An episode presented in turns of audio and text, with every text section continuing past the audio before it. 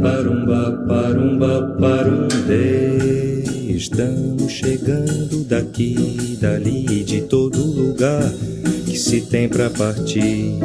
Estamos chegando daqui, dali, de todo lugar que se tem pra partir. Estamos chegando daqui, dali, de todo lugar que se tem pra partir. Olá, pessoal! Sejam bem-vindos e bem-vindas ao primeiro episódio do podcast das histórias que não são contadas. Meu nome é Bruna Marinho, eu sou aluna da graduação de História da PUC Rio e bolsista PIBIC CNPq. Para quem não sabe, é um programa institucional de bolsas de iniciação científica. Esse episódio tem como tema a grande migração nordestina para as regiões do sudeste do Brasil, especialmente Rio de Janeiro e São Paulo, um fenômeno marcante na segunda metade do século XX. Bem, é comum que esse conteúdo histórico seja apresentado nas escolas como um momento de transição do rural ao urbano, por vezes entendendo o espaço urbano como um progresso e, consequentemente, o espaço rural em sentido oposto, visto como um regresso. De modo geral, esse processo é caracterizado como êxodo rural, ou seja, se refere ao movimento migratório, pessoas que saem do seu local de origem, da sua terra natal, nesse caso, são trabalhadores e trabalhadoras que vivem no campo, em direção aos grandes centros urbanos, Rio de Janeiro e, sobretudo, São Paulo. Essas cidades, nos anos de 1960 até 1980, passaram por uma intensa industrialização e urbanização. Isto é, tanto o Rio de Janeiro como São Paulo tiveram um alargamento dos setores de serviços informais e formais de trabalho. Ao mesmo tempo, houve um aumento da população. Para termos mais ou menos uma noção de números, eu separei aqui uma notícia de um jornal chamado Diário da Noite de São Paulo. Segundo essa notícia, apenas em uma semana, cerca de 8 mil migrantes nordestinos chegaram à cidade de São Paulo. A notícia é do dia 26 de janeiro de 1962. Segundo o Censo Demográfico do IBGE, durante o período de 1960 até 1970, aproximadamente 38 milhões de pessoas saíram do campo em direção às áreas urbanas. Cada vez mais, as populações dessas cidades urbanas cresciam. Isso foi um fator que proporcionou o aumento do setor terciário, um setor abrangente da nossa sociedade que se refere, por exemplo, à educação, transporte, comércio, saúde. Essas mudanças nas áreas urbanas, principalmente na educação e na saúde, compuseram um cenário atrativo para os trabalhadores rurais que viviam em roças de subsistências e cidades pequenas no interior do Nordeste, sofrendo pela seca e por outras privações de vida geradas pela pobreza. Assim, viam as cidades urbanas como uma oportunidade de melhoria da qualidade de vida, principalmente nas décadas de 1960 até 1980, ocorrendo a diminuição do fluxo migratório nas décadas seguintes. Todo esse contexto que apresentei trata-se de uma análise genérica sobre o chamado êxodo rural visto como um processo acelerado e desordenado, sendo discutido pela grande maioria das vezes por meio de causas e efeitos para as cidades urbanas, como o aumento populacional, o crescimento das favelas, o desemprego. Como já havia mencionado anteriormente, trata-se de um conteúdo muito presente no ensino escolar que mais parece estar preocupado em teclar nessa questão de problemas trazidos por migrantes nordestinos para os grandes centros urbanos do que de fato pensar as razões mais afundas dessa migração. E também esse pensamento genérico contribui para uma certa mentalidade social da figura do trabalhador nordestino como aquele que encaminha em direção contrária da miséria e das secas, classificado negativamente com estereótipos. É certo que muitas pessoas do espaço rural sofria de fato pelas secas e pela pobreza. A população pobre rural encontrava grandes dificuldades de acesso à terra pelo motivo da alta concentração fundiária sendo este um empecilho para as condições de sobrevivência dessa população na zona rural. Isso nos possibilita entender um pouco melhor as razões da migração. Mas é preciso ir além disso. Precisamos pensar como essas pessoas chegavam nas cidades. Quais são os impactos na vida dos trabalhadores rurais nas cidades urbanas? Primeiro, devemos entender que o movimento migratório não pode ser entendido de maneira desordenada e reducionista, ou seja, a decisão da saída do local de origem rural foi uma decisão pensada. É incoerente, portanto, achar que essas pessoas saíam da sua terra natal com uma mão na frente e a outra atrás, tentando a sorte grande no espaço urbano. Por vezes, a decisão migratória teve ajuda direta de amigos e familiares desses trabalhadores rurais. Uma troca de companheirismo e solidariedade acontecia. Por exemplo, o principal transporte para se chegar nas grandes metrópoles eram caminhões conhecidos como pau de arara. Mulheres, crianças e homens tiveram que passar por viagens precárias e longas. O trajeto poderia variar de 12 a 15 dias. Além da superlotação dos caminhões pau de arara, havia também riscos de acidente nesses caminhões mal preparados. Os passageiros, inclusive, poderiam ser arremessados para fora do veículo, o que mostra a clara negligência das autoridades diante das condições precárias do trajeto até as cidades urbanas. Os trabalhadores rurais sabiam desses riscos da viagem e também das dificuldades em se fixarem nas grandes cidades urbanas. Por isso, formavam estratégias para minimizar os riscos da migração rural. A mudança decisiva era tratada a fundo, tanto pelas famílias dos migrantes como nas relações de amizade. Muitos jovens solteiros iniciavam a viagem antes para a cidade urbana como parte de uma estratégia de sobrevivência e depois voltavam para sua localidade rural, fazendo indicação direta de trabalho ou de moradias de condomínio. As indicações mais comuns eram emprego de porteiro de prédio, empregada doméstica e trabalho braçal em construções civis e industriais. Somando isso, ocorria também relatos de parentes e amigos contando suas experiências e oportunidades de ascensão financeira nas cidades urbanas.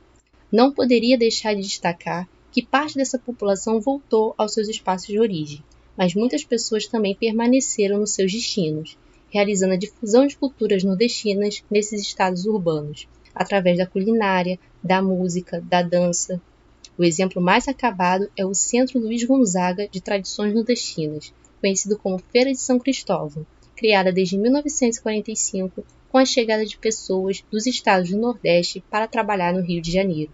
Atualmente, a feira abriga várias barracas com comidas típicas, música, dança, artesanato e temperos da culinária regional, além de objetos do folclore nordestino. E também tem a literatura de cordel, atuando na afirmação e resistência de uma identidade nordestina nesses espaços.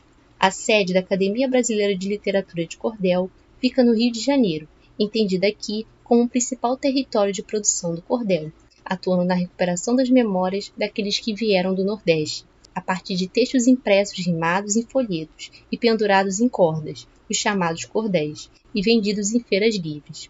Essa arte traz diversos temas regionais, personagens locais, em especial de Pernambuco, como Lampião e Maria Bonita, trazendo também questões sociais. Além das dificuldades desse processo migratório, tanto durante a viagem até a fixação desses trabalhadores nas cidades urbanas e suas resistências culturais nesses estados, a população pobre rural ainda teve que lidar com a exploração da força de trabalho. No início da década de 1970, o Brasil foi recordista mundial de acidentes de trabalho. O crescimento da economia no período conhecido popularmente como milagre econômico da ditadura militar ocorreu a partir da superexploração da mão de obra da classe pobre. Isso inclui a força de trabalho dos migrantes nordestinos nas cidades urbanas, como São Paulo e Rio de Janeiro, mas os acidentes de trabalho foi um problema nacional. Esse período pôs em prática uma série de mecanismos que possibilitaram uma maior exploração da mão de obra. Eu separei aqui um relato de alguém que passou por uma experiência drástica. Esse relato foi retirado de um livro chamado Acidente do Trabalho, uma forma de violência, de autoria de Amélia Kohn, Úrsula Crash e Ademar Sato, da editora brasiliense, publicada em 1985. Abre aspas. Eu trabalhava na construção civil há 15 anos, já sabia fazer de tudo. Pedreiro, carpinteiro, armador, o engenheiro dava planta, a gente se virava. Estava no sexto andar fazendo a viga de um prédio em construção.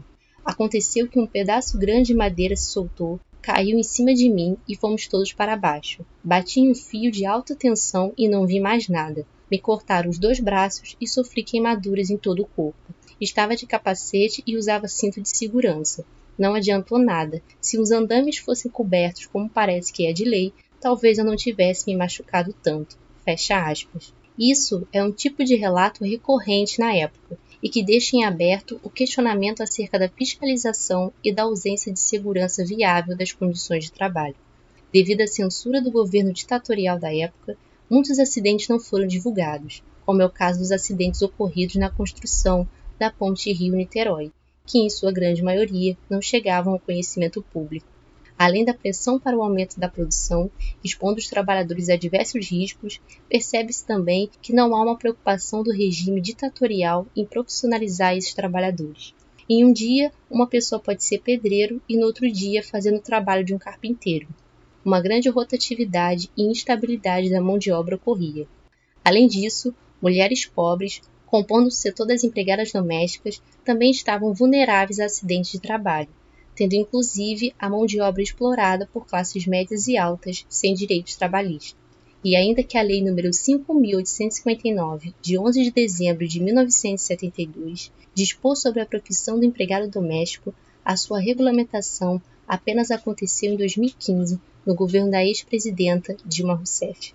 Toda essa exploração no período chamado milagre econômico, que ocorre por meio da intensa produtividade, provoca ritmos exaustivos e extensão das horas de trabalho sem pausas necessárias, a pressão pelo cumprimento de prazos, tudo isso está ligado com um número grande de acidentes provocados também pelo estado de fadiga dos trabalhadores devido à alta exploração da sua mão de obra. No geral, muitos desses acidentes foram tratados como uma questão que fica como caso de família e não nas esferas dos assuntos públicos e privados. Isso ocorria em razão de uma política prevencionista consolidada no governo militar. Essa política camuflava a responsabilidade da empresa e do Estado diante dos acidentes de trabalho. Tal política era baseada pelo ato inseguro. Isso sugere que a causa de acidentes é em razão da falha humana durante o trabalho, independente do conjunto de fatores que poderiam causá-los, como, por exemplo, as más condições de segurança do ambiente de trabalho. Essa política prevencionista, definida pelo governo, partia do pressuposto de que os acidentes eram provocados pelos próprios acidentados, ou seja, pelos próprios trabalhadores. Brevemente, apresentei os impactos do fenômeno da grande migração nordestina na vida dos trabalhadores que dele participavam e a partir dele se construíam. Ou seja, abordei aqui o papel dos próprios migrantes como pessoas atuantes nesse processo, reconhecendo que o movimento migratório demandou de redes de companheirismo e articulações por parte de muitos trabalhadores rurais brasileiros, de maneira que torna o processo migratório distante da interpretação desordenada do movimento. Além disso, ressaltei o custo da política do chamado milagre econômico, atingindo diretamente os corpos e mentes dos trabalhadores migrantes, sendo a principal consequência desse processo econômico o título consagrado do Brasil como recordista mundial de acidentes de trabalho. Por fim, deixo aqui a base teórica usada para a produção deste podcast e também para quem quiser saber mais sobre o assunto. O livro do historiador e professor Paulo Fontes, da Universidade Federal do Rio de Janeiro, sob o título Um Nordeste em São Paulo, Trabalhadores Migrantes em São Miguel Paulista, publicado em 2008. O livro da historiadora e professora da Universidade Federal da Paraíba, Ana Beatriz Silva, Corpos para o Capital, Acidente de Trabalho, Prevencionismo e Reabilitação Profissional durante a Ditadura Militar Brasileira, publicado em 2019. O livro do sociólogo Juarez Lopes, O Ajustamento do Trabalhador à Indústria, Mobilidade Social e Motivação, publicado em 1964. E o documentário do Geraldo Sarno chamado Viramundo, de 1965. Neste documentário tem a música Chegança de Edu Lobo, que toca no início e no final deste podcast. É isso, pessoal. Obrigada. E se você gostou de saber um pouco mais sobre a migração nordestina, não deixe de compartilhar com amigos e familiares. Até o próximo episódio.